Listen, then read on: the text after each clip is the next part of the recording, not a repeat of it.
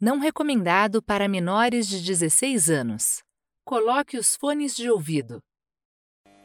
Uma produção Mundo Freak. Bom dia, Natália. Tudo bem? Eu espero que hoje seja maravilhoso, tá? Olha, eu vou resolver essa história toda. Eu prometo.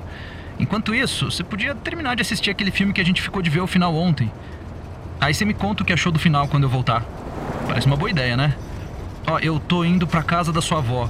A sua mãe me deu o endereço, mas ó, não briga com ela, por favor. Eu expliquei o que aconteceu. E eu prometi que não ia colocar você em perigo. Me desculpa, mas eu vou resolver tudo. Opa, completa pra mim aqui, chefe.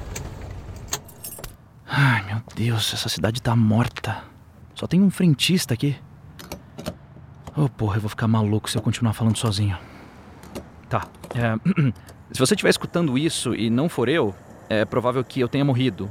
Ou sei lá, talvez eu publique isso aqui no podcast daqueles caras. Enfim.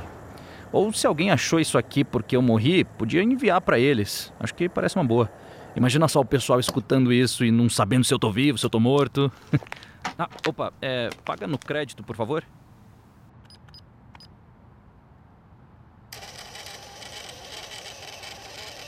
Acho que ninguém deve abastecer aqui há dias. Ainda tá caro essa merda. Puta que pariu.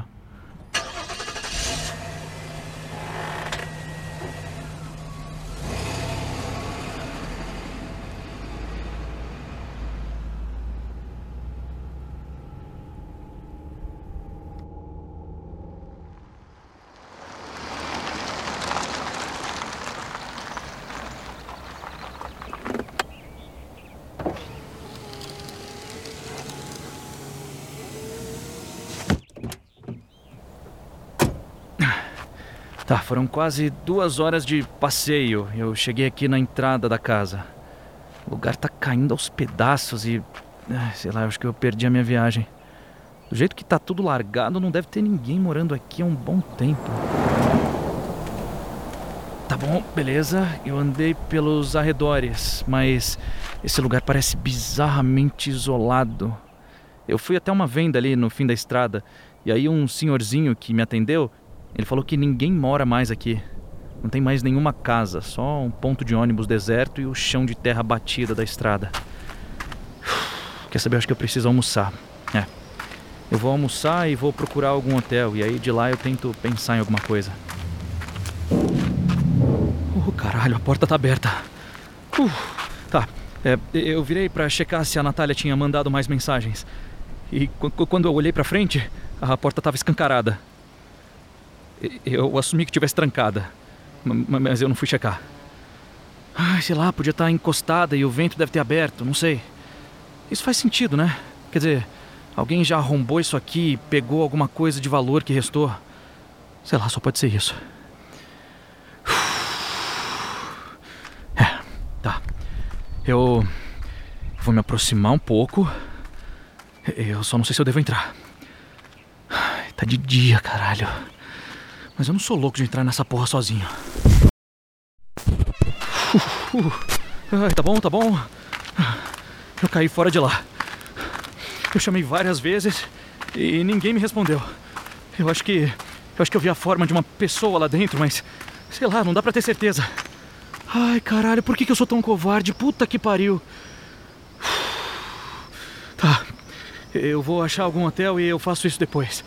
Se não tiver mais opções. Eu preciso verificar mais uma coisa antes de me arriscar.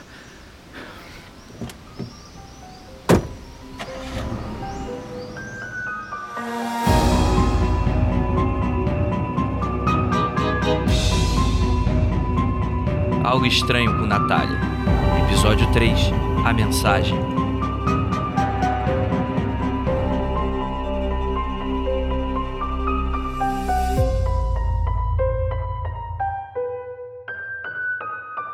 Tinha certeza que a Natália ia me matar quando descobrisse. Eu, eu procurei a tal Cristina, a amiga que sofreu a sobreposição. Eu apelei para a mãe da Natália mais uma vez. Foi difícil, mas eu consegui falar sobre tudo o que aconteceu. No começo, eu, eu pensei que, que fosse ter o telefone desligado na minha cara. Pensei que o trauma tivesse sido grande demais.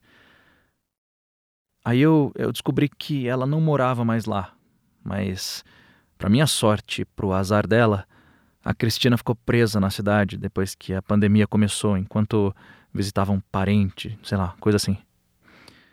Ela se ofereceu de ir até o hotel em que eu estava hospedado, por mais que eu insistisse que eu queria ir até ela. Bom, eu estava destruído. Eu fui até tomar um banho depois.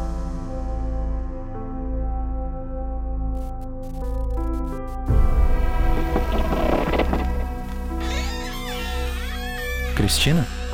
Eu mesma. É, eu já estava terminando. É, você quer se encontrar lá embaixo? Tem um restaurante do hotel. Eu prefiro aqui. Ah, tá, tá bom. É, e como é que você chegou aqui? Ah, ah, ah, desculpa, desculpa, é que eu não quis. Ah, desculpa, é que. É que tem tanta coisa acontecendo tão rápido. Tem esse lance da pandemia e agora tem essa história toda. Eu, eu não quis ser indelicado. Eu tenho certeza que, que, que o seu problema não ia te impedir de fazer nada sabe, os olhos e tal. Enfim, é, mas, mas enfim, é, ó, tem uma cadeira aqui, você pode se sentar. Voltou a acontecer a sobreposição? É, voltou, mas só por telefone. Mas ainda bem que nada mais grave aconteceu. Mas sei lá, eu acho que é só questão de tempo. Você ah, tinha dito essa, essa palavra por telefone? Você sabia sobre isso? Claro que eu sabia. Eu me comuniquei com a avó da Natália durante alguns anos depois que tudo aconteceu. Ah, é? A Natália não te contou? Ela não conta várias coisas pelo jeito. Na realidade, foi exatamente com você como foi comigo. Ela deveria ter me avisado do perigo. Ah, ah olha, eu tenho certeza que ela não queria ter assustado você. É, sem falar que nunca imaginaria que. Ninguém imagina as coisas, né? Mas se assumem os riscos. A avó dela, por exemplo, assumiu vários riscos sem saber onde estava se enfiando.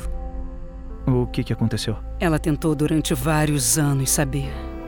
Só no final da vida descobriu algumas pistas. Ela estudou muito: mitologia, religião, rituais diversos. Eu fiquei impressionada com o que uma avó é capaz de fazer pela neta. Então ela tentou cortar o elo.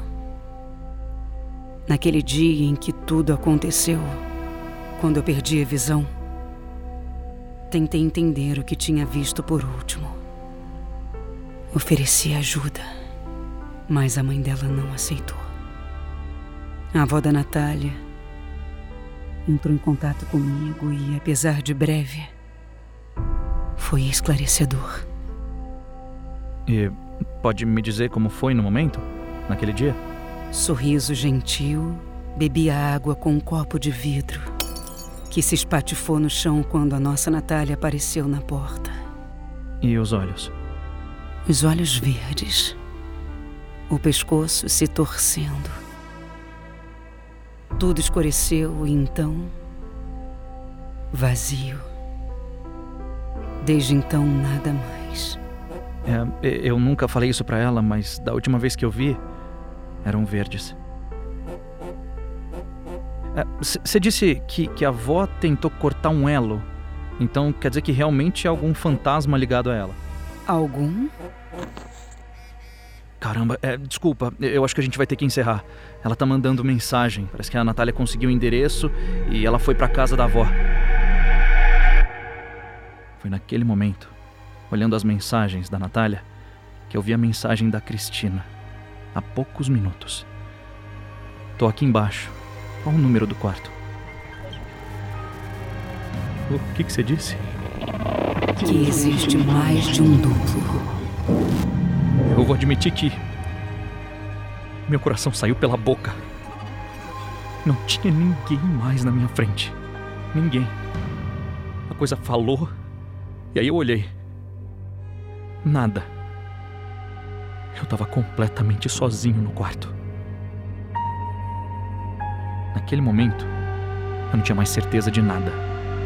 Então, eu fiquei me perguntando: existiam mais duplos? A aquele era um duplo da Cristina? A aquele era. Era eu enlouquecendo? Eu não fazia ideia. Eu passei correndo pela Cristina, a verdadeira, lá no saguão do hotel. Ela estava usando máscara e era um pouco mais velha do que aquela que apareceu para mim. Os olhos dela eram escuros, diferente dos olhos da Cristina que eu encontrei no quarto. Eu pedi desculpas. Falei que a Natália precisava de mim e que ia entrar em contato mais tarde, porque eu não podia deixar ela chegar naquela casa.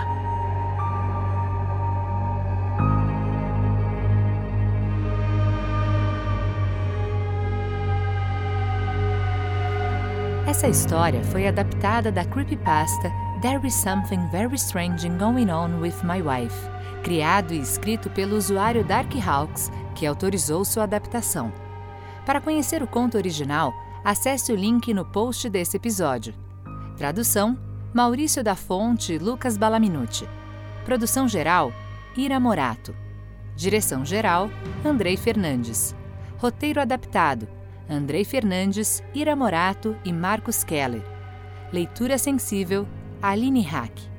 Edição: Andrei Fernandes. Sound Designing: Felipe Aires. Trilha original: Gustavo Coelho. Direção de elenco: Júnior Nanete e Marcos Keller. Elenco: Carol Crespo como Cristina. Heitor Assali como Pedro. Algo Estranho com Natália é uma produção Mundo Freak. Considere se tornar um apoiador e financiar esse e outros projetos em www.apoia.se barra confidencial.